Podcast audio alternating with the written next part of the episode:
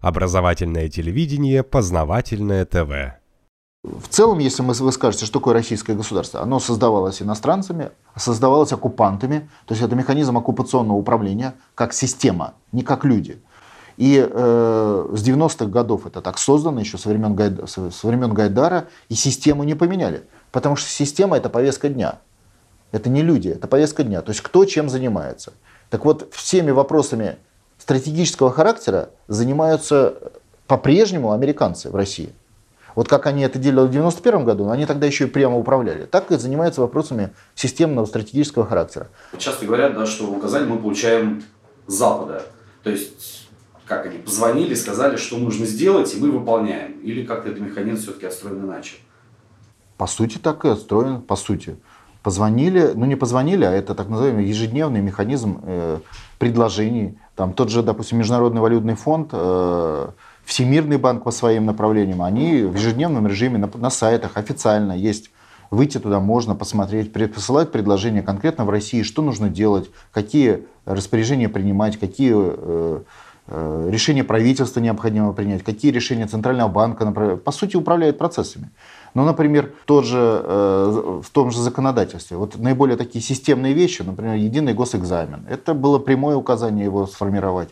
Менять систему финансирования так, чтобы э, сокращать расходы социального характера, нам, допустим, тоже прямые указания. Они, кстати, не только в Россию. Если вы посмотрите в Европе, эти указания точно такие.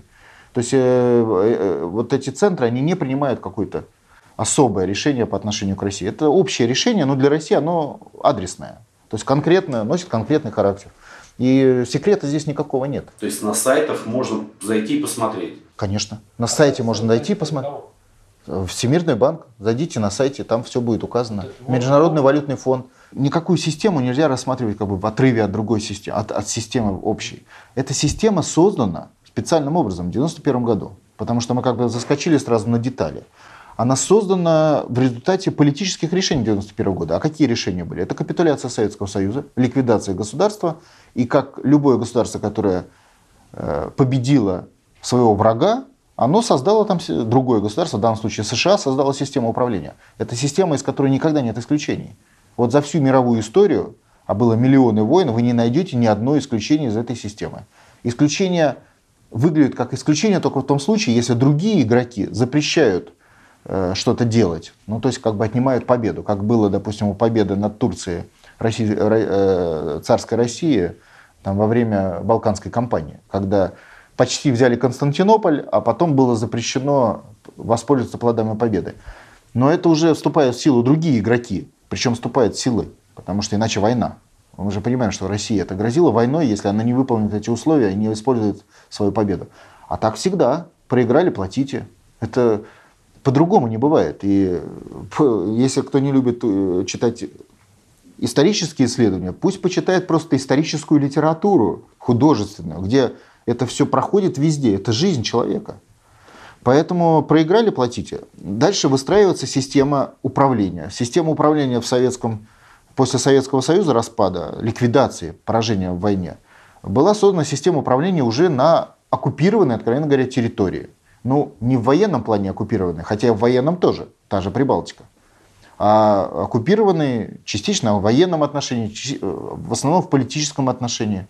Соответственно, все 15 государств получили систему внешнего управления. Они вообще были созданы как государство. То есть приехали специалисты, советники, они в начале 90-х годов создавали российское государство как систему управления на территории Российской Федерации. Так же, как и украинское государство, и узбекское государство, и все остальные, которые э, вышли из Советского Союза. Прямо создавали. А специалисты откуда? Их набирали из э, научных э, и учебных институтов в Соединенных Штатах Америки прямо набором. Это тысячи людей, это десятки тысяч людей. Это не, не то, что там отдельные люди. Их там набирали, готовили, и дальше через механизм Госдепартамента их направляли в данном случае в Россию, Э, на Украину, в тот же Узбекистан и так далее. И они здесь создавали систему управления. То есть Ельцин был фиктивный управленец. Он э, вообще, э, у него ничего не было, чтобы было чем управлять. Реально всю систему управления под ним создавали американцы. При этом они как бы, конечно, рассматривали его как президента, потому что было принято решение, что в России должен быть российский президент. В той же Прибалтике, например, американцы приняли другие решения. Они привезли своих президентов вместе с управлением. То есть приезжали советники, привозили с собой президента, который там не был там, 50 лет, например, ну, когда-то эмигрировал и жил в Америке. И говорили, вот это ваш президент. И его избирали, потому что они владели обстановкой и технологиями. И этот президент, даже история была с Ельцином. Поэтому э, я бы сказал так, что позиция, допустим, всего Гайдаровского правительства, это была позиция прикрытия, поль просто. То есть понятно, что люди вообще не, не, не умели ничем управлять, потому что не имели опыта просто для этого. Ну, взяли их только что, они там занимались научной деятельностью, и сразу министрами. И фактически они просто прикрывали вот эту конструкцию, когда управляли напрямую американские советники, принимали все решения. И эти решения были направлены на реализацию военных планов. А какие военные планы? Ограбить страну, которую, которую ты победил, вытащить из нее репарации, вытащить из нее кадры, вытащить из нее вообще все, что возможно. Он во время оккупации э, гитлеровской Германии, например, совет, части советской территории, даже чернозем вывозили. Это же логика такая, да? То есть раз ты оккупированная страна, ты должна, эта страна, полностью обеспечить победителя. И так и делали американцы в 90-х годах. Но э, дальше, если мы говорим об имуществе, их позиция разделилась. То есть э, часть имущества они просто вывезли, особенно касающиеся военные компоненты, а часть имущества они завели, ну то есть практически все имущество основное Советского Союза на территории России, они завели в систему э, приватизации и через механизм приватизации вывели с точки зрения собственности. То есть, попросту говоря, напрямую стали управлять имуществом из-за рубежа. Познавательная точка ТВ. Много интересного.